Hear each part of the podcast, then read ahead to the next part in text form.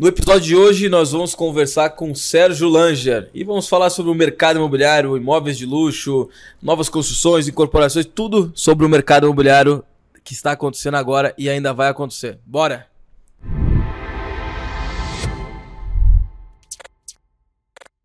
Seja bem-vindo para mais um episódio do Prop Talks, o seu podcast de tecnologia, inovação e mercado imobiliário. E hoje, recebendo aqui o nosso grande amigo, figura ilustre do mercado, Sérgio Langer, e sempre comigo aqui, J. Batista. Jotinha. Não sou eu, né? E Tinho, não esqueçam do Tinho. É, para quem tá no Spotify e não tá vendo a gente, o Zanotto, ele a cada episódio tá acompanhado aqui com um urso da House, que é o Tinho, né? Eu gosto de estar sempre nos, nos, nos nossos episódios, gravando nossos episódios com o Tinho, porque é a marca da House. E lembrando você que a House hoje uh, hospeda o Prop Talks em sua estrutura para que Prop fosse Talks possível House. estar aqui gravando esse podcast. Sérgio Langer, bem-vindo, meu amigo. Obrigado, Zanotto. Obrigado, Jota. É um prazer estar aqui com vocês. Prazer estar aqui na House novamente. Boa. Com, com o Tinho. Tinho. e com esse aqui qual é? Esse é o Zanotão. Ah, esse é o Zanotão. É. E vamos falar bastante sobre mercado imobiliário, sobre luxo, alto padrão, corporação. Vamos lá. E vamos tudo, lá. Boa. tudo que vocês quiserem mais aí. Bora, bora. Ah, é, um- é, um- é legal que esse é um papo que a gente tem frequentemente, né? Quando a gente se encontra, conversa sobre mercado imobiliário. A gente vai fazer aqui agora gravando para vocês. E eu acho, Lanja, que dificilmente alguém não conhece Sérgio Lanja. Se alguém do mercado imobiliário tá nos ouvindo e não conhece Sérgio Lanja, então tu já começa, pausa aqui e vai ver quem é o Sérgio. Mas fala rápido assim, Sérgio. Sérgio Lanja, mercado imobiliário, tudo que tu já fez e vem fazendo. Como é que a gente resume isso em um pitch sobre Sérgio Lanja em dois minutos? Olha, eh, Jota, eu, eu entrei no mercado imobiliário em 2004, então vai fazer 19 anos esse ano.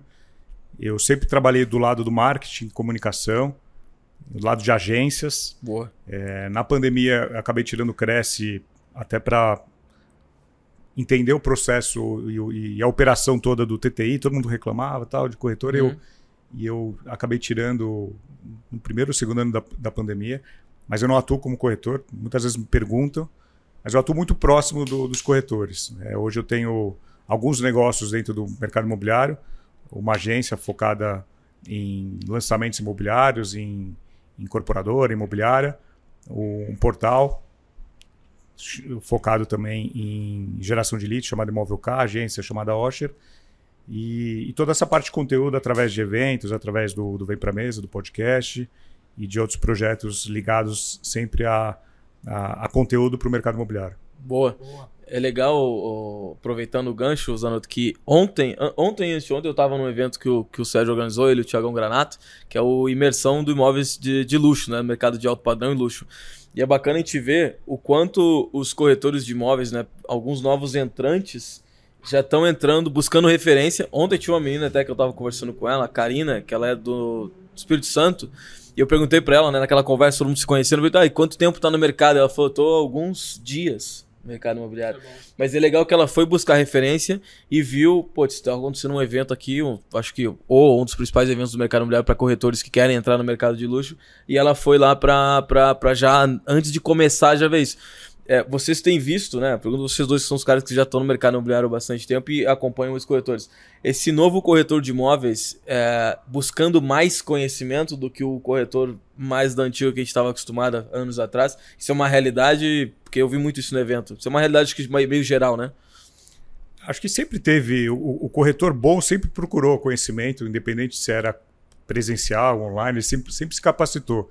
Uh, O que a gente fez, eu e o Thiago, foi, foi nichar nos corretores que, que entendem a capacidade e, e- e a importância de, de se capacitar, né, Zanotto? A gente Uhum. sabe que a, a gente não quer atender, to- não, não dá para a gente atender todo o mercado.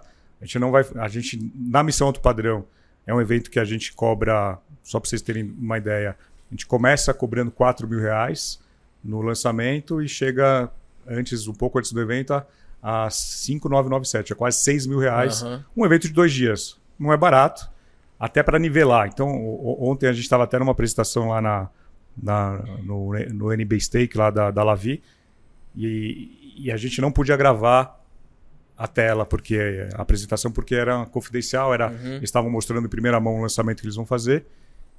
E aí um, um dos coordenadores, diretores da, da, da empresa falou, pô, o nível aqui é muito bom, né? Porque Quando a gente vai apresentar para corretor de salão, corretor de house, Cara, gente tem já- que passar um saquinho recolhendo o celular porque ele não, pa- ele não obedece Aham. o comando de não pode fotografar, não pode gravar. E lá a gente falou uma vez, eh, todo mundo deixou o celular na, na- na frente, ninguém pegou em momento nenhum. Uhum. E o, o nível de, de- de pessoas é muito bom. Mas é isso que você falou: tem gente que está no mercado há 10 anos, tem gente que entrou agora há um mês, e a gente faz um evento para quem já é do mercado ou para quem está entrando e quer pular alguns degraus. Isso é interessante. Então, quem participa conosco tem essa capacidade de, de, de pular algumas, algumas fases. Uhum. E Langer, ah, a gente que tá, nós três aqui, se juntar dá mais de 40 anos de experiência de mercado. É, o Jota é o único corretor da mesa. Eu sou fato. corretor. Não, Eu ele também sou, também. você Tem é. três cresces aqui. Três cresces, mas Três o, o. Jota foi o único que trabalhou de fato como corretor e ele pode até dizer pra gente é, como que é Se isso, alguém quiser vender o imóvel, ainda trabalho. como que ele, tá, ele sente isso, né? Mas eu conheci o Langer há alguns anos, há pelo menos 7, 8 anos atrás, aí eu conheço, conheço o Langer. E acompanho o seu trabalho, acompanho a evolução. Eu conheci através da Rocha, que é a sua agência, e depois nós viemos conversando e desenvolvendo o mercado e fazendo outras coisas, vendo você fazer outras coisas. E quando você fala do, do imersão alto padrão, muita gente imagina que é mais um evento que é ma- mais um evento de mercado. E agora você dizendo o como você nivela os participantes, percebe o seguinte: não é para todo mundo. Apesar da gente olhar para o mercado imobiliário e dizer assim, o mercado imo- imobiliário pode ser para todo mundo, mas quando você começa a dar valor e significar aquilo, você percebe que, pô, o tema não é para todo mundo. Ao longo desses anos, você vem percebendo a evolução do corretor e se você percebeu, o que, que você acredita essa evolução do, do- do Boa. corretor? Boa. O... A missão alto padrão é, é realmente um evento para 40, 50 pessoas no máximo, até porque a gente faz visitação em imóveis e, e você já fez você já fez isso visitando imóveis com grupos. É, é super trabalhoso e não é fácil você entrar em imóveis muitas vezes entregues com um grupo grande. Uhum. Então a gente tem uma limitação de logística, por isso que a gente nivela o preço. Mas a nossa ideia a partir agora desse ano 2023 é a gente fazer eventos de um dia em outras capitais, Boa. em outras cidades, com um ticket mais baixo, aí abrindo um pouco mais para todo tipo de corretor que queira entrar no. Ou, ou, ou- ou que já seja do alto padrão que queira entrar. É, mas só com um dia de conteúdo, não tenha, não tenha, sem a visitação. Aí a gente consegue atender mais gente, cobrar um ticket menor e ter uma experiência similar. É, agora respondendo a sua pergunta sobre, sobre a, a evolução do corretor, né? A gente vê desde a gente está no mercado no início do- do- dos anos 2000 para hoje, 23, a gente passou uma pandemia aí que foi horrível, mas a gente viu, a gente continua vendo a evolução do corretor brasileiro. A gente sempre comparou o corretor brasileiro com o americano, o europeu, tal, o- outros corretores. A gente sempre estava muito atrás. A gente ainda é- é- é- está atrás, mas assim, a gente vê alguns corretores, eu não vou citar exemplos porque talvez depois um ou outro fica chateado, mas tem muito corretor bacana em São Paulo, em Balneário Camboriú, no Sul, no Nordeste, no Centro-Oeste, fazendo trabalho diferenciado. Uhum. Então a, a- a profissão vem evoluindo, tem alguns fatores que, que contribuíram para isso. Acho que a, a disseminação do conteúdo, hoje é muito fácil você achar conteúdo. Há 10 anos atrás não era fácil. Você tinha poucos profissionais que produziam conteúdo, você contava no dedo, numa mão. Eh, Você dependia de cursos presenciais. Hoje você tem o Spotify, você tem o YouTube, você tem muitos podcasts, você tem livros. Livros nem tantos, mas tem mais do que tinha 10 anos atrás. Então, você tem seriado na TV falando do mercado imobiliário lá de fora. Você tem muito conteúdo para capacitar o profissional. E você vê profissionais oriundos de outras áreas, né, Jota? Sei lá, Uhum. advogados, arquitetos, que, que, que, que querem vir para a intermediação, para corretagem. Então, isso não, isso não acontecia 10 anos atrás. É. Mas esse que vem de outras, de outras áreas, eles já vem com um diferencial, né? Ele já vem com uma visão diferente do mercado. Uhum. Ele não entra achando que a corretagem é mais uma coisa que ele pode fazer. Ele já tem objetivo. Normalmente já... ele pesquisou até Exato. antes para saber, né? Porque eu, eu, acho que o que tá acontecendo diferente de quando eu entrei, eu entrei no mercado em 2011 e eu já falei algumas outras vezes aqui até, eu entrei no mercado porque eu queria ganhar dinheiro. Eu tava, tinha 18 anos, eu não tinha faculdade, só ganhar dinheiro, achei um anúncio de jornal, o anúncio para ser corretor e entrei. E aí acabei me descobrindo. Mas os pares que estavam comigo entrantes também, também tinham, né? Estavam numa situação meio parecida, precisava de grana, aí, pô, não, a barreira é baixa, eu vou virar corretor.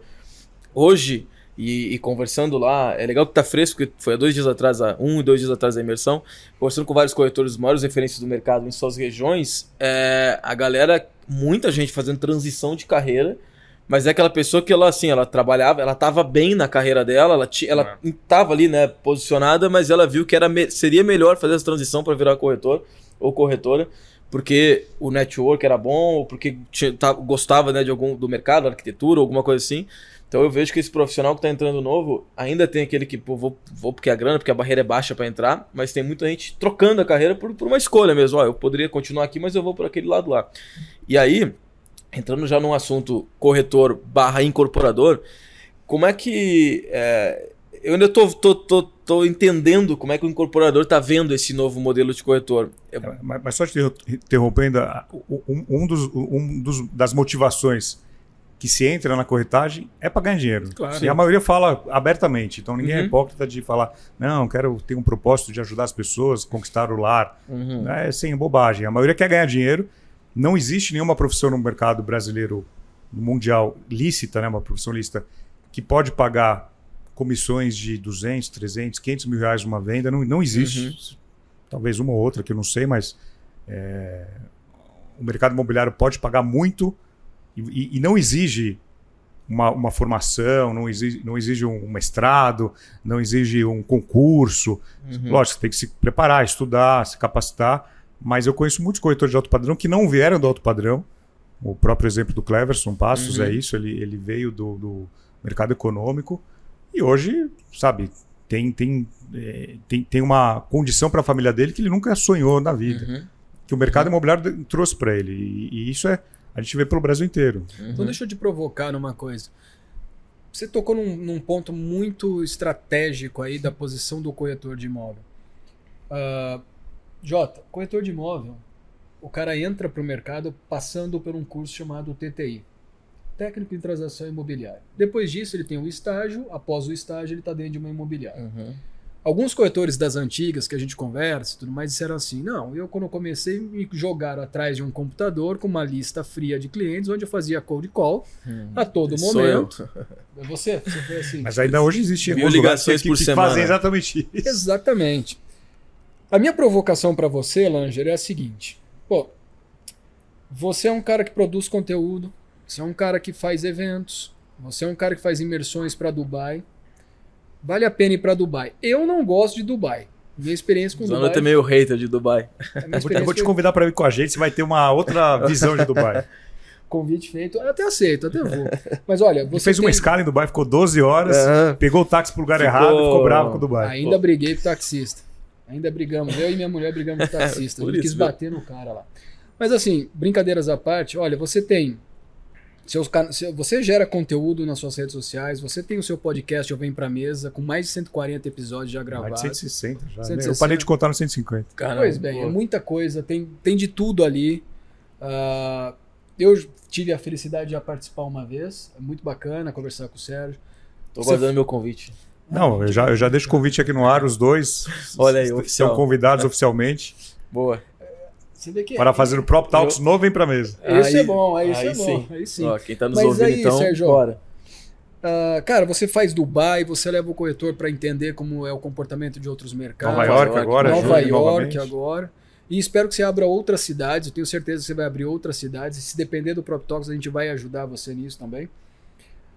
A, a provocação que eu te faço é a seguinte: quando você olha Estados Unidos, talvez Europa, algumas localidades da Europa, o corretor ele, ele faz curso. Ele se prepara de fato para um dia receber uma certificação e dizer: sou corretor de imóveis, sou um agente imobiliário. No Brasil isso não existe. Não está na hora da gente criar uma camada mais de conhecimento para esse cara, porque o mundo mudou.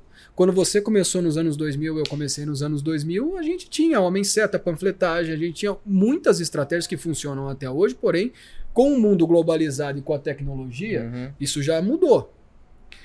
Não está na hora da gente, na visão do Sérgio Lange, da opinião do Sérgio Lange, de, poxa, como que a gente pode dar uma condição melhor para esse corretor baseado em uma escola, um curso superior, alguma coisa do tipo? Como você enxerga isso? Olha, muitos corretores hoje estão atrás de conhecimento. Eu, eu, eu converso com muito corretor para fechar a venda da imersão, fechar a venda de, de, de, de curso e tal. É, e eles falam: não, eu acabei de fazer o curso de tal pessoa, agora vou fazer outro. Eles fazem vários cursos, então, mas não são todos. Realmente são é, é uma parcela menor que enxergou que precisa investir em conhecimento. Uhum, uhum. Que sabe que se ele comprar conhecimento, ele vai comprar tempo e ele vai chegar mais rápido onde ele quer. Claro. Mas isso é a minoria, talvez 1 ou 2% dos, dos quase 400 mil corretores que a gente deve ter no Brasil. E são os que mais se destacam. São os que mais. Por que será é. que são os mais que se destacam? Porque a... estão sempre investindo uhum. em capacitação, em treinamento, em, em... estão se posicionando melhor, se vestem, se vestem melhor, se preocupam com a aparência. É, então, assim, uhum. são, são, são, várias, são vários aspectos, aspectos que contribuem para isso, né? Boa. É. É, e, e, eu vejo essa, o que tem em comum entre os que mais fazem negócio, né? Que é uma busca incessante por, por, né, por conteúdo, por melhorar o seu trabalho, marketing, posicionamento e tudo mais. E também essa questão, essa visão mais aberta do mercado imobiliário em que a gente tem. Os outros corretores podem ser meus parceiros e não meus concorrentes. Acho que esse é um ponto muito importante também. Até eu ia perguntar aos incorporadores, mas é, é ainda é legal falar desse, desse, desse tema para o corretor de imóveis, que ficou muito evidente na imersão e nos conteúdos que a gente vem vendo, né? E, e nós, nós três nos relacionamos muito com os corretores, principalmente os corretores que mais performam essa questão que até nos assemelha agora cada vez mais ao mercado americano, que é o corretor entender que ele, que ele tem no parceiro dele um parceiro realmente para estender né, o, o, negócio dele e até fazer multiplicar os negócios dele. Eu já tenho visto já, eu acho que é um movimento que daqui para frente ele acelera, o corretor entender que ele pode ser muito bom sendo o corretor do comprador ou o corretor do vendedor. E aí nisso aí dá um match com outro corretor que está numa outra região que pode fazer. É, isso na imersão deu pra ver que quase todos que estavam lá fazem isso. E aí, inclusive estavam trocando cartão, o cara de uma região da outra aqui para tentar fazer isso.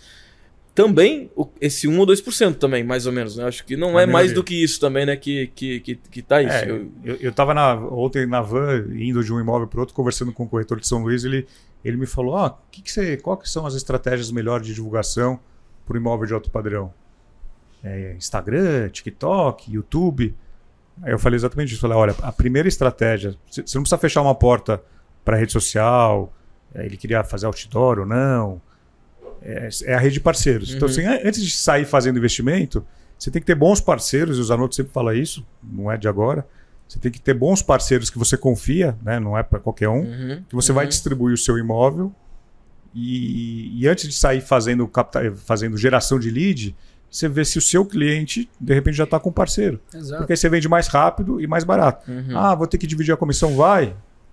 A, a, comissão no Brasil é 6%. Você vai dividir, vai ficar 3%, 2,5%, depende da negociação. Uhum. Mas aí você já parte para o próximo. Uhum. Você consegue gerar eh, ter muito mais negócio fazendo parcerias, dividindo, dividindo comissões e multiplicando. Né? Porque você uhum. vai atender mais cliente. Uhum. É, a, cultura, a cultura do nosso mercado, até até gosto de relembrar algumas coisas lá do passado. Eu não sei se a frase é dele, se ele buscou em algum lugar, mas eu considero a frase do Romeu. É, sempre o Romeu falava dentro da Tecnisa, trabalhando lá. Se a gente vive numa cultura de mudança, uma mudança de cultura, né? Então, Langer, a gente, tá, a gente vive num país onde no futebol ou em qualquer outra área o individual é sempre mais valorizado do que o coletivo. É simples. A conta é simples trabalho sozinho, ganho mais. Não quero dividir. A cultura é de não, não dividir. E aí a gente vê, num, num passado não tão distante, a chegada das franquias imobiliárias. Vindo principalmente dos Estados Unidos, onde a cultura lá da parceria ela se faz presente Sim. Muitas décadas, né? Desde praticamente é. quando existe um mercado imobiliário, mercado é isso, né? parceria. Né? É. Será que não está a gente não está precisando entender que existe uma mudança cultural que precisa ser assimilada pelo corretor brasileiro, porque ele não fala só com o corretor, ele fala com o incorporador, ele fala com o construtor, ele fala com as empresas de tecnologia, ele vai falar com as empresas credoras. Ou seja, esse ecossistema não precisa de uma cultura de mudança urgente para dizer assim, cara, não jogo mais sozinho, tem muita gente jogando comigo. Como, como a gente consegue transformar isso? Olha, o, o Brasil ele peca na parte de cultura e na parte de educação. Se você comparar com o mercado americano ou qualquer uhum. outro país europeu, vocês que viajam bastante, a gente tem aí muita gente que talvez não teve estudo e acaba ganhando dinheiro muito rápido. Sim. E aí princípios básicos não, é, não, ela não teve, não teve porque não, não, não foi culpa dela, ela foi, é, ela não teve acesso. Então acho que vai, vai levar alguns anos para que a gente uhum. mude isso. Como, como muda isso? É, é, o mercado imobiliário? Não. Aí é, acho que não depende do mercado uhum. imobiliário. É, é, é aculturar a população, é educar. É, são, são coisas que são, não são inerentes só ao mercado imobiliário. Uhum. Mas a gente vê mudando muitas regiões, muitas cidades, muitas. É, quando imobiliárias, quando corretores começam a se unir e olha, vamos brigar para segurar uma, um percentual de 6%, não vamos fazer a 2%, 3%, que nem tem gente que faz. É, quando as pessoas começam a se unir, a gente vê que, uhum. que, que vale a pena, que muda. Vou fazer uma comparação. Já está acontecendo, eu acho, também, né? Vou fazer uma comparação, abrindo um parênteses aqui para brincar aqui nesse episódio. Eu, tô, eu, vejo que muito corretor ganha dinheiro rápido uma vez só. Vai fazer igual um jogador de futebol que eu conheci na época. Ele passou lá para um time de Campinas, depois foi jogar no Corinthians do Sérgio Lange a primeira grana forte que ele ganhou, ele, ele comprou uma BMW branca enquanto a mãe passava necessidade. Então, cara, assim, fechando o é parênteses. do mercado. Isso é bem típico. Você vê os caras querendo muito sem fazer esforço, né? E, e eu, eu tô vendo que isso que o Sérgio acaba de falar é uma grande verdade. A gente precisa de cultura e educação. A gente precisa retrabalhar a pessoa que vem para o é. imobiliário. Não, não, teve um podcast essa semana que saiu que alguém falou que corretor tem que ter Porsche? Você chegou a ver? Eu vi isso, não lembro Eu não vi, falou. mas ah, eu... TK, sei lá, eu não conheço esse cara. É, eu mas eu, eu, eu vi alguém, assim. alguém ah, repostando ele. Tem que ter Porsche. Tem que ter é, Porsche, né? falou... É, era o cara do, do, de, que vende carro, acho, não lembro. O cara que vende falou, carro, É, falou é. uma coisa assim. É, mas eu lembro na, na imobiliária que eu trabalhava, lá quando eu entrei no mercado, que o cara virava gerente e a primeira reunião da, da cúpula lá da imobiliária era ver, cara, como é que a gente vai fazer esse cara comprar um carro para fazer uma dívida, para ele, né, ele poder fazer, correr atrás. Era uma questão muito cultural, assim, esse cara precisa ter um financiamento de carro pra e correr atrás, até para correr atrás. Para correr atrás, né? E porque 60, aí 60 boletos para pagar. Tem que fazer. e aí assim, como é, como é que vendia isso? Você fala assim, cara, não, então agora tem um gerente, tu precisa ter um carro melhor para te chegar no cliente. E às vezes o cliente nem via teu carro, né? Porque tu estacionava e nem via. Mas é, e não era, e podia ser até melhor isso, podia dizer assim, ó, compra um apartamento, então, né? Faz uma dívida num apartamento, então, que tá dentro do mercado imobiliário, tá, tu pode dizer que tu também investiu lá, seria muito melhor, né? Mas eu vejo que essa isso que a gente fala de educação e de cultura, isso tá, talvez eu seja otimista demais, então, mas eu acho que isso tá mudando. É só a gente ver o, até, sei lá, cinco anos atrás, ou menos, três anos atrás, a gente não tinha corretores posicionados como tem hoje, influenciadores, que faz propaganda até para empresas fora do mercado, por exemplo. Ah, não quer dizer que o cara que faz propaganda vende. Normalmente não é, não é, não, mas também é não. Positivo, mas isso mas, é positivo. mas isso faz com que a molecada que está assistindo YouTube, o TikTok, quando vai pensar em o que vai ser quando crescer, queira ser corretor. E eu já vi isso acontecer já da molecada de 16, 17 anos, olhar e dizer, cara, eu quero ser corretor. Eu quero ser corretor, eu, eu quero, quero me relacionar com as pessoas, quero mostrar imóvel, quero estar dentro, quero filmar, quero Será que isso é uma evolução do mercado? Então, mas que volta um pouquinho no que o Langer falou no início do, da fala dele lá atrás, quando ele disse assim, pô, hoje a gente tem no Netflix esse monte de série que mostra a vida do corretor glamorizada tal, não sei o quê. Langer, vender alto padrão. Você que conversa com muito corretor de alto padrão ou o cara que começou no alto padrão, não veio da, da, do, da classe econômica, já começou no alto padrão. Tem uma coisa que eu fico ressabiado assim, quando eu estou olhando no meu Instagram e eu vejo o corretor chegando de Lamborghini, chegando de Maserati, chegando de Ferrari, chegando de Porsche. Em câmera lenta, né? O câmera lenta. câmera lenta. Aí sai fazendo graça assim do carro. Mulheres e homens olhando por cima da porta assim. Tá fazendo propaganda de perfume, mas não tá fazendo propaganda de imóvel, porque o que eles mais mostram é o carro e a roupa, o sapato que estão vestindo. Alguns vão dizer que é o lifestyle. Mas o lifestyle do corretor de alto padrão não é a exposição. O lifestyle do corretor de alto padrão é ele se identificar com o produto e com o cliente que vai comprar boa. e ali fazer a, o match boa, perfeito boa. entre isso. Langer, como começou isso, cara? Da onde vem essa coisa do corretor querer ter carro de milhões para poder mostrar imóvel, sendo que o que ele menos faz é mostrar imóvel, cara? Acho que veio de fora isso, né? Acho que eles assistem na, nos seriados, na uhum. Netflix, e acabam pegando um pouco isso. Mas acho que é, é o sonho de todo corretor. É, o, a primeira grana que ganha é comprar um carro. Pelo uhum. era, né? Nem todos são assim, mas muitos querem mostrar. E aí é um dos conceitos do luxo, né? Por, por, que, que, por que, que a pessoa compra um carro de um milhão de reais se ela pode comprar um carro que faz a mesma coisa por 100 mil reais? Uhum. Porque ela quer aparecer, ela quer mostrar que deu certo, ela tem outros, uhum. é, outros atributos que não estão à mostra lá que ela quer, ela quer se associar àquele, àquele, àquele padrão. Então, muita gente ainda tem essa, essa questão de eu preciso ter uma Montblanc, eu uhum. preciso ter uma calça da marca X, eu preciso ter uma uhum. camiseta da, da X, um, um blazer da marca tal. Então, é. É, ela quer transferir, isso, né? ela quer transferir o status da marca para ela. Uhum. É. Não sei se isso dá resultado. Aí é uma, uma opinião, uma posição minha particular. Eu não sei o quanto isso dá resultado, porque o cara que vai comprar uma casa de milhões, ele não precisa olhar para você e dizer assim, bah, ele tem uma Porsche, eu vou comprar com ele. Ele precisa ter identificação com você de alguma maneira. E aí eu acho que é o trabalho do corretor dele ter um posicionamento diferente ter um posicionamento onde ele se encaixe no padrão daquele cliente. Uma coisa que eu sempre falava... esforçado também, né? isso, isso. Mas uma coisa que eu sempre falava lá atrás, já dividi isso com o Sérgio algumas vezes. Para você vender o alto padrão, você não precisa ser igual o cliente de, de alto padrão. Você precisa vivenciar a vida desse cara, ter conhecimento Entender da vida. Entender o lifestyle. Entender uhum, como uhum. esse cara. Conhecer de bons vinhos, conhecer de, de turismo, alguma, algum ponto sim, relevante sim. No, no planeta que o cara gosta de viajar. Porque é isso que vai fazer com que você, no meio da jornada, e é um fator importante, eu até queria ouvir do Lanja, a jornada, que é desde a ativação de um lead até a concretização de um negócio, essa jornada não é só falar de imóvel, essa jornada é feita de conexões. E quanto mais conexões você fizer com o cliente, mais resultado você tem lá na ponta e com muito mais rapidez. Então, essa jornada, Lanja, na opinião do cara que está envolvido com alto padrão, e está envolvido com o mercado imobiliário, não só alto padrão. Essa jornada, ela está sendo bem feita pelos corretores? Você tem visto isso acontecer com frequência bem feita? Os melhores corretores fazem isso, eles entendem, eles, eles não precisam vivenciar o, o mesmo estilo de vida do seu cliente, mas eles precisam entender uhum. aonde ele passa férias, o que, que ele gosta.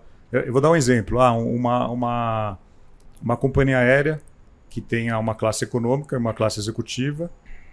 Você você pode conversar com o seu cliente como é a classe executiva sem nunca ter andado de classe executiva. Uhum. Você pode ver um vídeo, uma foto.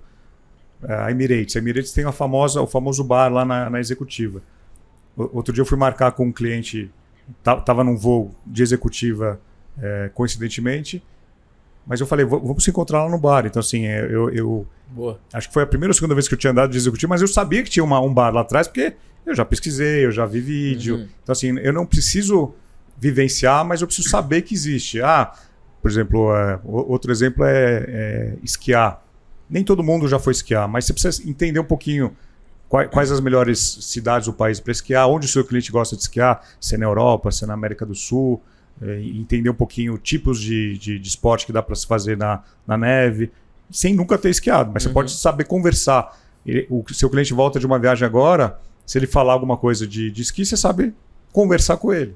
Então, assim, é, é, é, isso que o cliente espera. Ele, ele não espera que você chegue de porte, mas ele espera que você saiba conversar uhum. de vários assuntos. E o corretor precisa entender de vários assuntos. Uhum. Facilitar o processo, é. né? É, e até porque numa conversa, se tu te demonstra interessado, por exemplo... Ah, e não interesseiro? É, tu falar assim, ó, eu, eu vi que lá na, na Emirates tem um bar lá. Tu já foi lá? O cara vai dizer assim, como é que é? Fala pra mim um pouco como é que é. Tem, tem bebida tal. Tu vê que o cara não vai dizer assim, ah, esse cara nunca foi, então não. Ele vai dizer, pô, que legal que esse cara tá me perguntando, né? Que bacana ele é interessado nesse assunto. E aí, mesmo se tu nunca tenha ido, tu vai, vai conseguir falar com ele, né? E, mas eu, eu tenho um ponto legal que você falou da, da questão de mostrar, né? O, quando a gente fala muito de imóveis de luxo, a gente teve uma.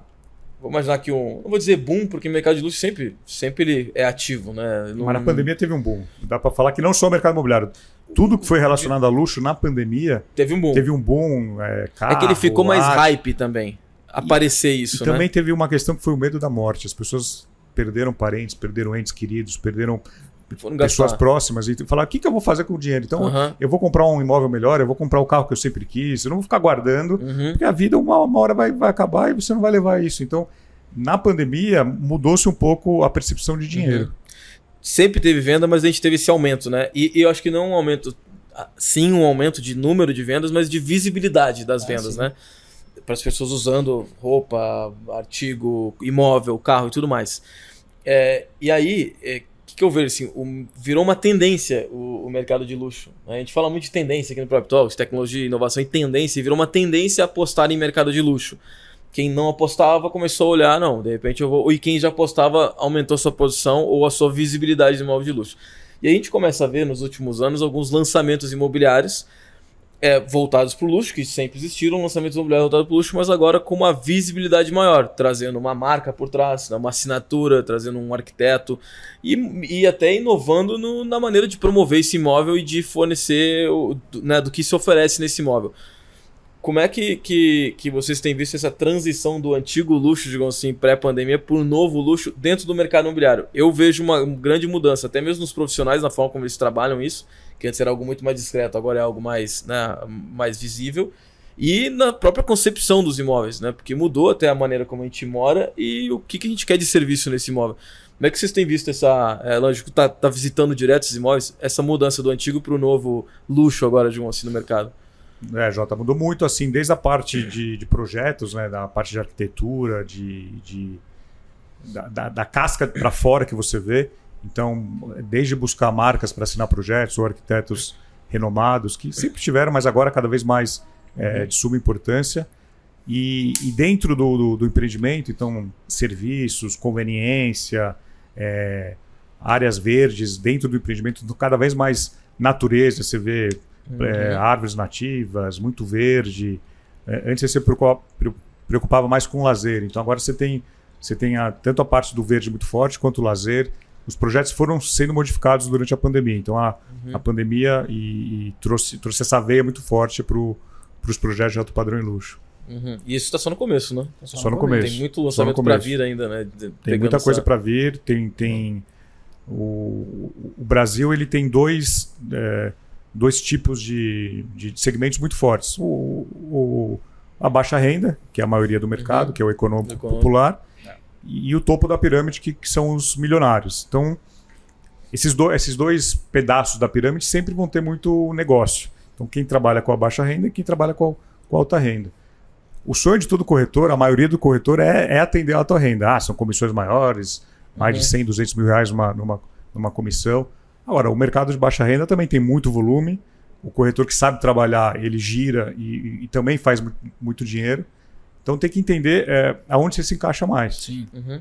Isso não só para o corretor, como também para o próprio incorporador. Claro. Também, né? também. E, é, porque eu, eu, vejo assim, algumas dúvidas de incorporadores que a gente conversa, que é assim, beleza, eu, eu, eu, tenho né, já alguns orçamentos e eu quero agora me posicionar no, no, no, no mercado de luxo, por exemplo, ou aumentar um pouco né, o, meu, o meu, meu formato de lançamento. E a dúvida é justamente essa: como, como eu atingo esse público? Né? É eu trazer uma, uma assinatura? Beleza, isso é legal. É, então, o incorporador, ele. Vamos lá, ele tem a assinatura, que é importante ter, né? Como a gente está falando, olhar mais para a natureza. Localização, óbvio, né? Localização do mercado imobiliário, óbvio. Mas é, vamos conectar o que a gente estava falando do corretor de imóveis, esse novo corretor, e desse incorporador, já falando do luxo. E como é que o incorporador hoje ele está entendendo que esse movimento do corretor ser um canal pela audiência que ele tem e tudo mais, e pela maneira como o corretor está evoluindo, o incorporador está acompanhando essa, essa, essa tendência também e usando bem esses corretores, ou ainda a gente está falando, luxo é o, o, destaque, mas agora qualquer imóvel, está falando daquele lançamento que eu vou lá, trago um monte de corretor, faço uma palestra sobre o empreendimento, distribuo para essa galera ó, vamos fazer esse lançamento. Tá tendo uma, uma mudança nisso também? Não. nem vai Ponto. ter. Não, não eu, eu, eu, tava com o Frank, o Alexandre Laffer, Frank, uhum. essa semana, e ele falou assim: aonde eu viajo, os, os campeões de venda são autônomos. Os corretores que mais vendem são os, autô são os autônomos.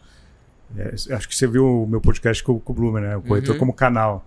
Isso é uma novidade. Muito corporador não, não, não conhece o Ricardo Martins, não conhece o Cleverson. Caramba. Então, ele prefere ir atrás do meu imobiliário A, B ou C. Uhum que vai fazer um trabalho de um, dois meses e depois vai abandonar o produto dele. Por isso que ele tem que ter uma house. Foi, eu, eu, tava, eu tava imaginando que isso aí realmente ainda não tava. Essa conversa entre incorporador e corretor canal, né? E o Bloomer é, já teve com a gente aqui também. O Bloomer, eu lembro que a gente estava numa, numa call uma vez, fazendo uma reunião online, e a gente estava falando sobre isso, o corretor protagonista, protagonista. Aí ele soltou essa. O Bloomer tem umas teorias, né? Eu, eu, eu gosto de ouvir que ele tem. Aí ele falou, cara, o corretor agora é um canal. E até falei pra ele, falei, Blumer, eu vou gravar esse nome corretor canal e vou fazer uma palestra sobre isso. E eu vou falar que foi eu que inventei. Agora eu tô revelando que foi o Blumer. Mas você sabe que. Mas o corretor virou um canal mesmo, né? Cara, eu fui ver esses dias. Não, o corretor é uma vitrine. O, o, nem todo incorporador. Eu, falei que. Eu, eu, generalizei que a maioria não entendeu uhum. isso. A maioria não entendeu isso, mas eu, eu, vou dar um exemplo. Marcelo Fraia, que é o, é o incorporador da Fraia, uhum. empresa de mais de 50 anos, 60 anos de São Paulo. Hoje ele ia, ele ia ter uma reunião com o Cleverson Passos, tá. corretor de imóveis de Vitória. Aqui que o incorporador de São Paulo quer com, com, com um influenciador, o barra corretor uhum. imobiliário de Vitória. Ele sabe que ele é um canal, que uhum. ele tem uhum. uma vitrine, que ele tem mais de 100 mil seguidores, que o cliente dele de São Paulo muitas vezes está fora do estado. Então ele, ele quer se aproximar de, de, de canais como esse. Uhum. O Marcelo é uma pessoa mais nova, tem menos de 50, 40 e poucos uhum. anos. Então, agora, o, incorporador talvez mais velho, ele não entendeu ainda que, que o mercado mudou, que as imobiliárias de lançamento não são as mesmas, que as boutiques estão surgindo, como no mercado americano, uhum, uhum. que o corretor autônomo é muito forte. Agora tem mais uma provocação para te fazer aí. Quem vai, quem vai ouvir esse podcast vai, vai achar que eu tô querendo pôr o Langer no canto da parede. E eu tô mesmo. Na, na verdade é o seguinte. Langer, nosso mercado, cara, sempre foi muito. Eu não, eu não sei, você já chegou a trabalhar dentro de construtora, incorporadora? Eu já atendi construtora que eu ficava de segunda a quinta na mesma incorporadora. nunca trabalhei embaixo de uma incorporadora, então mas eu trabalhava dentro. Então você tem barriga no balcão. Então você tem barriga no balcão, você sabe o que eu vou dizer. É um mercado muito tradicional, né, que faz a mesma coisa há muitos anos. Uhum. E a colocação do Langer foi perfeita. Tem muito construtor incorporador que ainda não entendeu a dinâmica do mercado e não está olhando para canais. Ou seja, o tradicional ainda vai ser muito bem visto por todas essas empresas. Mas quando a gente fala hoje da chegada das, das empresas tech, as empresas de tecnologia, essas PropTechs, as Construtechs, as Fintechs, quando eles começaram a enxergar os, as problemáticas do nosso mercado e começaram a produzir soluções, como que essa relação ela se dá hoje, né? Porque estamos aí juntos de várias empresas que são do mercado tradicional e algumas se apoiam nas empresas de tecnologia. Você sentiu essa mudança? O que, que você pode falar de empresas tech embarcando no nosso mercado? Como que está isso na relação do corretor com as empresas tech, do construtor, incorporador? Qual que é essa visão aí? Teve uma evolução muito grande, né? Muitas empresas, startups, empresas de tecnologia, eh, chegaram no mercado nos últimos 10 anos e se aproximaram muito bem do corretor, uhum. do, do próprio incorporador, entregando tecnologia, facilidades tanto para o empreendimento quanto para o processo de venda, ou de pós-venda, ou de construção. Então, isso, isso foi algo que sanou uma dor no mercado, algumas dores no mercado. Então você tem diversas é, empresas de tecnologia é, no mercado que atuam em segmentos diferentes, uhum. Resolvendo dores diferentes. Então isso, isso é algo que, que até então não tinha. É. Uhum.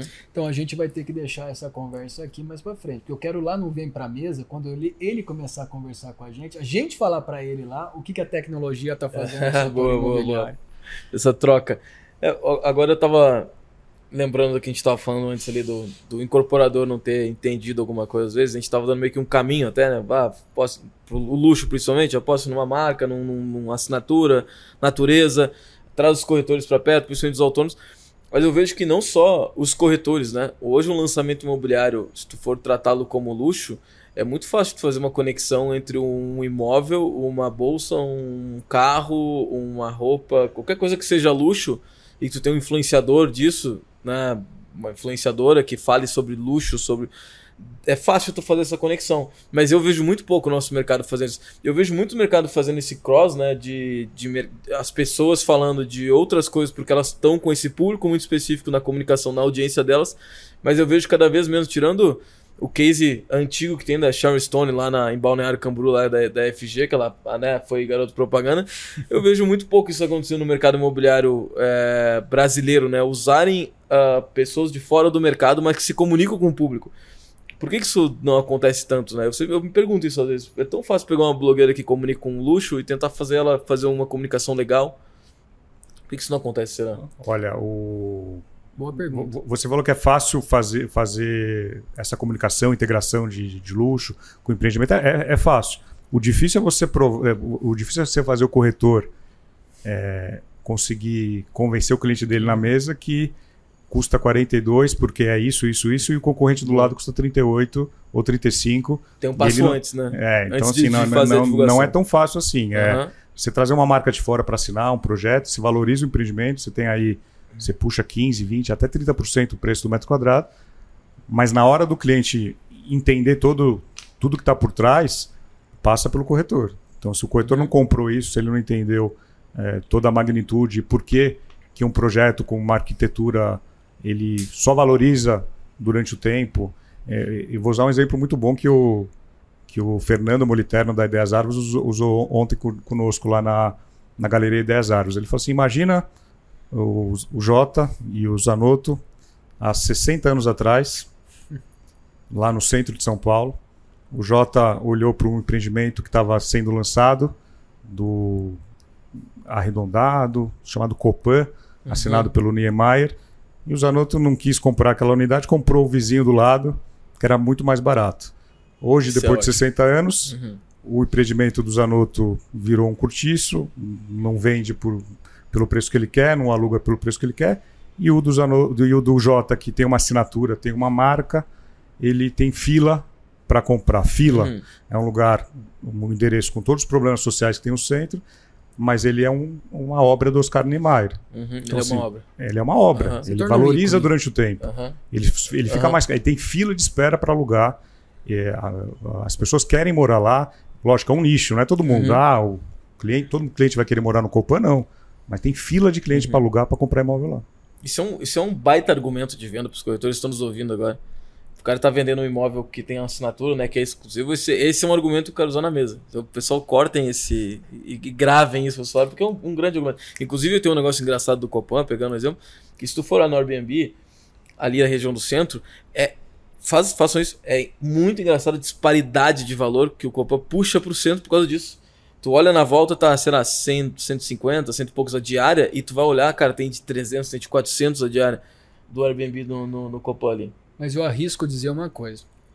Não sei até que ponto isso pode ferir, magoar ou criar alguma coisa para esse corretor pensar. Mas o corretor de mercado primário ele é um corretor que não tem fidelidade ao construtor. Zero. Cara, todo produto que é apresentado na cidade, os mesmos corretores estão nos mesmos lançamentos uhum. e eles não têm fidelidade. O cara não olha para aquele construtor e fala: eu vou vestir a camisa desse cara, vou vender só o produto desse cara. Pode ter? Pode ter uma margem muito pequena de corretor e falar, não, só vou trabalhar com esse produto. É por isso que as houses estão crescendo de novo, né? Exato. E aí essa coisa da fidelidade, como é que você vai exigir fidelidade de um cliente comprador se você não tem fidelidade no vendedor? Talvez esse seja um dos meios mais sensíveis do mercado. Uhum. O corretor ele precisa se estabelecer. E eu conheci em Miami uma, uma corretora, a Vivi Volak, você deve conhecer. Ela foi no, no, ela teve em São Paulo, a Vivola que é prima, é, ela é prima da, do marido da minha, da minha prima. Confundiu minha cabeça. Não, não, não sei quem é primo de quem aí. A Vivola é irmã, é irmã do, do marido da minha prima. Boa. eu Vivi... já conheci ela de Miami, de, uhum. de Instagram e tal. O marido dela também atua. O com, Ale, é... Ale Vola, que é Ale, corintiano também, igual o Sérgio Langer aqui. Uhum. A Vivi, um dia, conversando com ela, numa dessas lives, muitas lives que a gente fez na pandemia, ela comentou um negócio muito interessante. Ela falou assim: o cliente que vem comprar Miami, ele tem um skyline aqui diverso. Posso apresentar para ele qualquer produto. Ele vai ver comigo como ele vai ver com outro corretor. Mas eu decidi que eu vou trabalhar três produtos apenas. E o, o, se, se o cliente vier comprar um desses três produtos, eu sei como identificar os três e vender os três para ele. Ou seja, ela busca a fidelidade no, no construtor, uhum. assim como ela busca a fidelidade do cliente comprador. Então aí, Jota, pegando um pouco desse teu recorte, eu acho que daria mais um recorte desse aqui, dizendo o corretor de mercado primário, ele não é um corretor que estabelece fidelidade com a marca produtora, ou seja, do construtor, do incorporador. E ele precisa enxergar nisso a fortaleza dele. Uhum. Ele pode sim trabalhar para todo mundo, mas ele tem que ter sim alguém que seja a referência dele, sim. baseado num determinado tipo de cliente que ele atende, baseado num determinado tipo de produto, numa localização. E localização hoje, já passando a bola para você, Sérgio, a localização sempre foi a, máxima do nosso mercado, né? Localização, localização, uhum. localização eu enxergo diferente. Eu acho que localização todo mundo pode ter, mas a localização transformando o produto em serviço, produto imobiliário em serviço, ela é melhor do que simplesmente vender a localização. que a infraestrutura que rege Sim. o entorno desse produto precisa ser a melhor, porque hoje a gente precisa de tudo, internet, delivery e tudo mais. Então, assim, localização e serviço tá muito junto ali, né? Sim, está muito próximo. No, no primeiro do- ano da pandemia, a gente, muita gente colocou em xeque essa questão da localização. Não, porque agora posso trabalhar de qualquer lugar, posso morar a 100 quilômetros do, do- Exato, do, do meu trabalho. Acho que durou um ano e depois as coisas foram voltando. Hoje está mais híbrido, flexível, mas a, a localização ainda impera. Você não vai ver um empreendimento de alto padrão numa localização mais ou menos. Você vai ver na melhor localização da, da cidade. Então, os serviços, eh, ele se torna sempre importante junto com a questão da localização. É isso. Esse- é, localização é o mantra do, do, do mercado imobiliário, né? E, e esse negócio do, do mercado primário, acho legal que os corretores, principalmente que estão entrando, e até às vezes alguns experientes, têm essa, ainda essa mania de querer vender tudo que tiver disponível. E eu entendo, porque a gente, o corretor ganha comissão, né? Então, quanto mais negócio fizer, mais, mais propensão ao negócio fizer, melhor. Mas é, no primário, eu lembro que eu comecei a trabalhar no mercado imobiliário no mercado primário, eu vendia lançamento imobiliário. Eu aprendi lá que, cara, foca no empreendimento, vira especialista nele. Isso tudo, tu é o, tu é o corretor deste empreendimento. É, que seria o corretor do vendedor, né, no, no É. mercado americano. Eu sou o corretor desse empreendimento. Era, não era alto padrão, era para investimento, até os- quando estava começando o boom imobiliário lá em Porto Alegre. E tinha era o corretor do empreendimento. Cara, eu, eu dormia, eu acordava, eu respirava aquele empreendimento. Aí às vezes eu ligava, eu era o corretor que ligava. Ligava pra mil ligações por semana. Nossa. Batia recordes na imobiliária. Aí às vezes eu ligava para um cara, o cara falou, não, muito legal esse lançamento, mas assim, eu tô procurando imóvel de três dormitórios, tal lugar. E assim, era com dor que eu falava assim, ah, beleza, vou botar aqui, se eu tiver alguma coisa eu falo pro senhor. No final do dia eu descartava, eu não olhava se não fosse focado pro empreendimento. Eu demorei para aprender isso, mas foi o que deu resultado. E hoje eu estava conversando com uma, uma futura corretora, até uma amiga minha que tá, mora em Gramado, e ela tá, entrou, começou a entrar no mercado e tal. E ela falou assim: Ó, tô olhando aqui, tem o Kempinski lá que tá lançando lá em Gramado, Sim. laje de pedra. E ela falou: tô olhando aqui, é uma oportunidade legal, mas eu não sei, porque também já tem uma casa. Eu falei: olha só, é porque ela queria saber que tecnologia ela usaria como corretor. Eu falei: o primeiro passo de tecnologia do corretor é tu entender como é que vai trabalhar. É, tecnologia é um meio. Não adianta tu querer criar tudo possível usando a tecnologia se tu não sabe como é que vai trabalhar. E aí eu falei, pra ti que tá começando, principalmente em Gramado, que é uma cidade ó, que tem atração, e o Kempinski vai, tra- vai atrair cada vez mais, pode ser interessante trabalhar nesse empreendimento. Mas tem que focar, tem que ser especialista nele e fazer só isso. Mas os corretores não entendem, né? Essa coisa de tu trabalhar no primário e no secundário e tu focar. E até no secundário tu tem que, tu tem que ter o teu nicho, né? Essa questão de nicho, Sérgio, seja no primário ou no secundário. Alguns estão entendendo isso e, e, ao meu ver, são os que mais têm resultado. Dá pra dizer que quem que fazer isso te atalha pra te ter mais resultado ou, ou ainda não? Ou depende da cidade ainda? Depende da cidade, Jota. né? Nichar é super importante, mas nem toda cidade dá para nichar. Permite, né? Permite. São Paulo dá para nichar e você tem que nichar ou, ou a categoria de, de, de produto, ou cliente. Uhum. é, ou um bairro. Não dá para o corretor de São Paulo, você está vindo muito para cá agora, conseguir atender São Paulo inteiro. Então você tem Tem que ter como. parceiros em outros lugares, em outros locais. Uhum. É, esses dias eu estava conversando com um corretor também que veio com a, com a gente no, no evento e ele me perguntou exatamente isso. Ah, eu, eu foco né, no, no cliente do alto padrão, mas na minha cidade tem pouquíssimos lançamentos de alto padrão. Se você focar no alto padrão, você vai morrer de fome. Aham, Você vai boa. ter que atender. eh, Você pode dar uma, uma atenção especial para outro padrão, mas você não pode eh, fechar o olho para clientes abaixo de um milhão. Vai, acima de um milhão, Uhum. um milhão e meio é alto padrão já lá. Porque tem cidade que não tem tanto alto padrão. Então, Uhum. tem cidade que ele tem que fazer locação, venda, administração Uhum. e, talvez intermediação na compra da área também. Então, ele- cidades menores de menos de 200 mil Uhum. habitantes. E essa é a maravilha do nosso mercado imobiliário, né? Porque ele não é igual em lugar nenhum. Não é igual Não, lugar nenhum. 5.500 cida- 5.570 cidades no Brasil. 5.570 mercados. Municípios. É, e, e mercados imobiliários Diferentes. Diferente, diferentes. completamente diferente. Alguns deles, uma rua divide o mercado e transforma ele em dois. Um rio, Uhum. uma montanha. Não, Teresina. Teresina você tem, você tem logo do lado, pas- passou o rio, já é outro mercado. Exato. E Teresina é muito legal porque você está vendendo um prédio aqui, você anda 100 metros, você está no Maranhão já. Isso, então. Né, Passou então- o rio, é. Você já está assim, né? Num, num limite que eu posso tanto trabalhar um Uhum. lado como o outro. E aí, 5.550, 5.570 cidades no Brasil, municípios brasileiros, com 5.570 mercados imobiliários. Qual- quais são desses estados ou capitais que você está mirando e está dizendo, olha, isso aqui tem grande chance de ser um grande tira os que já são bons mercados. Quais, quais são esses que estão vindo, que você está olhando e dizendo assim, pô, isso aqui vai ser uma tendência para os próximos cinco anos? Cidades? Cidades, capitais, no Sem centro. ser São Paulo? Assim, Sem ser São, São Paulo. é mu- muito corretor que reclama da cidade ou que fala, ah, minha cidade não tem tanto produto, ele tem que mudar de cidade. A gente viu, a gente vê lá fora muito isso. E, e no mercado americano é muito comum você mudar de cidade e estado, aqui no Brasil nem tanto. Uhum. Mas o, o- muito corretor ele acaba pegando uma malinha e passando talvez alguns dias da semana em outra cidade e indo atrás de, de Uhum. cliente de, de produto para vender. É, tirando São Paulo, você tem você tem algumas cidades que despontam. Acho que no centro-oeste, Goiânia cada vez mais. Você teve Goiânia recentemente. Goiânia é uma- é uma cidade que ainda é um do. é, Acho que, se eu não me engano, é a capital com metro quadrado mais barato que tem. Então, assim, o produto mais Ah, caro de Goiânia custa Oportunidade. 13 mil reais o metro, Exato, 14 né? mil reais o metro. Isso, se você olhar São Paulo, Rio, Salvador, talvez não, não pegue esse valor. É, No sul, Porto Alegre também está despontando agora Uhum. para outro padrão, então cada vez mais Tá saindo né? empreendimentos. No Nordeste você tem Fortaleza, João Pessoa, Maceió também, muito Uhum. empreendimento legal saindo. Então, o Brasil é muito grande. Acho que não, não- o corretor que, que não está contente na cidade dele tem que pegar a mala e mudar de cidade. Exato. O idioma é o mesmo, Ah, não, não é tão difícil. né? não é tão É. difícil. É, e, tem, e o corretor vai nos perguntar, tá? Mas se eu for para São Paulo, todo mundo olha, né? Não, então eu vou para São Paulo. Tem espaço para mais corretores de São Paulo? Como é que Ah, vocês o, veem o isso? exemplo que eu dou é do, é do, do Guilherme Pilger, corretor de imóvel de Sapiranga, interior do Rio Grande do Aham. Sul. Lá do Ele lado decide, do sul. ele decide sair do, do- da cidade dele em 2020 e ele chega em Balneário Camboriú, a cidade que mais tem corretor de imóveis por Uhum. metro quadrado. Balneário Pandemia Itapema. ainda. Aí ele pega a pandemia, início Aham. da pandemia. Pô, depois de, um, depois de dois anos, ele se transformou no que se transformou, sozinho, Uhum. é, se posicionou muito bem, mas entendeu que na cidade dele tá- ele estava limitado. Ele estava limitado a Uhum. trabalhar poucos imóveis, um teto de, de, de ticket de produto.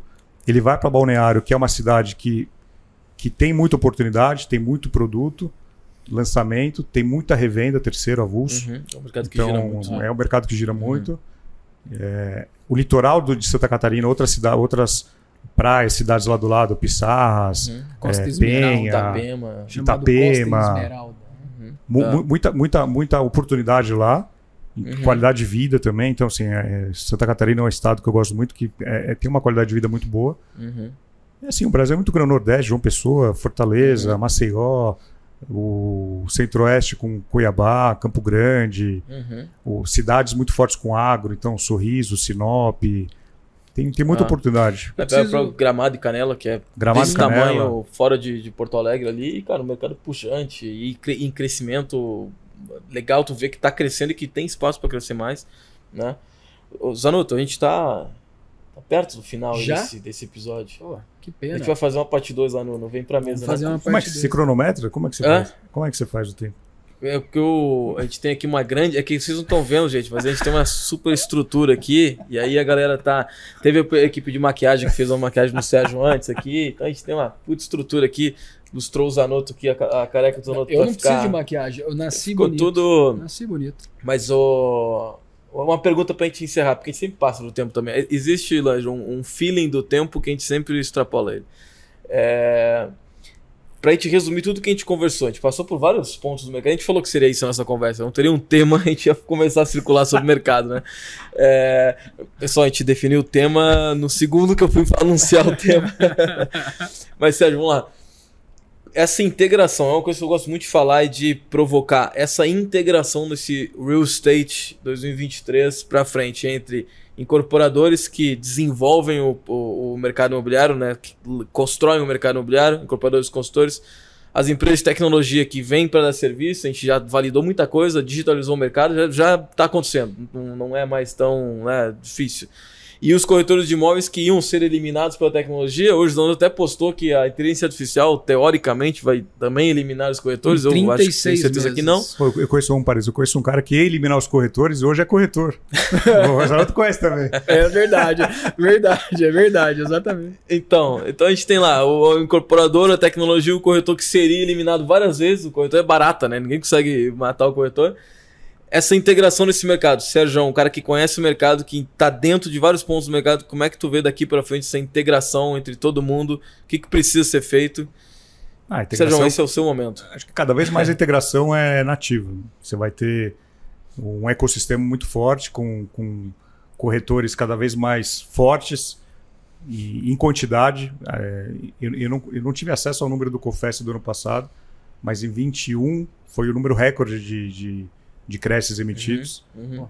Em 22 eu não sei, mas em breve deve sair. Muita gente querendo tirar o Cresce, querendo entrar no mercado.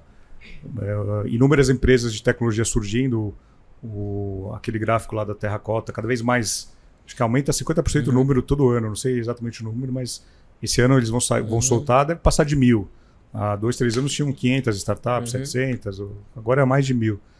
E incorporador também, no Brasil inteiro, é, muitos incorporadores aí surgindo, ou segunda geração, terceira. Uhum. Então tem, tem, tem espaço para todo mundo, mas cada vez mais integrado esse ecossistema. Uhum. Então, é, incorporador, corretores, tecnologia. Perfeito. Uhum. Importante Maravilha. que todos saibam disso né, e comecem a buscar isso, né? A gente tem esse equilíbrio de mercado. Senão o chat GPT vai chegar com é.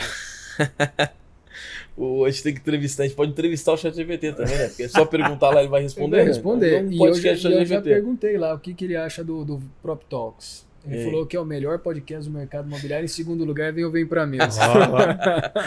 Bom, é, pessoal, né, o, aproveitando o espaço, então, o Lange convidou a gente pro Vem Pra Mesa. E quem nunca escutou Vem Pra Mesa, vou falar de novo, né? Quem não conhece o Lange, quem nunca escutou Vem Pra Mesa, começa a repensar o mercado imobiliário e já faz isso para te estar, né, dentro desse, desse desse novo mercado que a gente fala. A gente fala novo mercado, eu devo parar de falar isso, né? Porque o mercado já está. Não, não existe tá um andando, novo tá mercado. evoluindo já. Não existe um novo mercado. Existe o mesmo mercado com ferramentas diferentes. Que vai evoluindo e vai se atualizando. Exatamente. E, e um disclaimer: você que nunca ouviu e for começar a ouvir, cuidado que vicia, que você vai querer maratonar. 160? Boa. Quantos? 160? Hoje nem sabe mais é, quantos. Parei tem. no 150, mais de 150. Não, e o pior é que é justamente isso. Eu coloco lá, quando sai um episódio novo, e aí eu, eu fico sem assistir alguns, eu boto para assistir.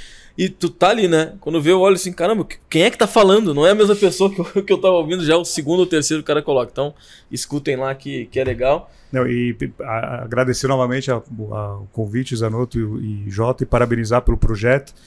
E eu falei pro Zanotto pessoalmente, falei, eh, se surgiram na pandemia, uhum. o Prop Talks gravando pelo Zoom, né? É isso. Isso aí. E, e depois pro físico, eu comecei no presencial, fui pro Zoom, fui pro, pro digital, uhum. e agora desde que liberou as vacinas, a gente voltou ao, ao presencial.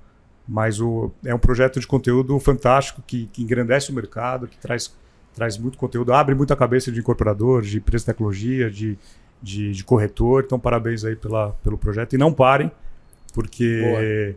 É muito fácil começar um podcast. Tem muita gente que começa. É, Agora, exato. você passar aí de quantos episódios já está? Tá o... com 30. Esse aqui vai ser o 34 episódio nosso. Que?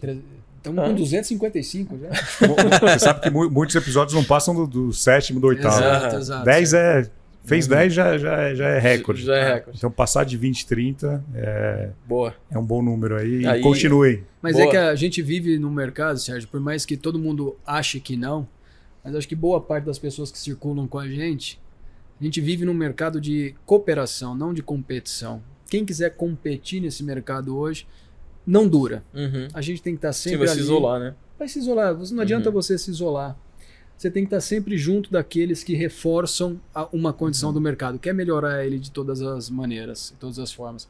Sérgio, obrigado por você estar obrigado. aqui. Obrigado, obrigado. Eu que e sinta-se em casa aí no Prop Talks in da House, que com certeza faremos de novo. Lá no, no Vem, Lá pra, no mesa, pra Mesa. E aqui também faremos de novo, sem dúvida. É isso aí. Fechou. Valeu. Fechou, valeu. Valeu, valeu gente.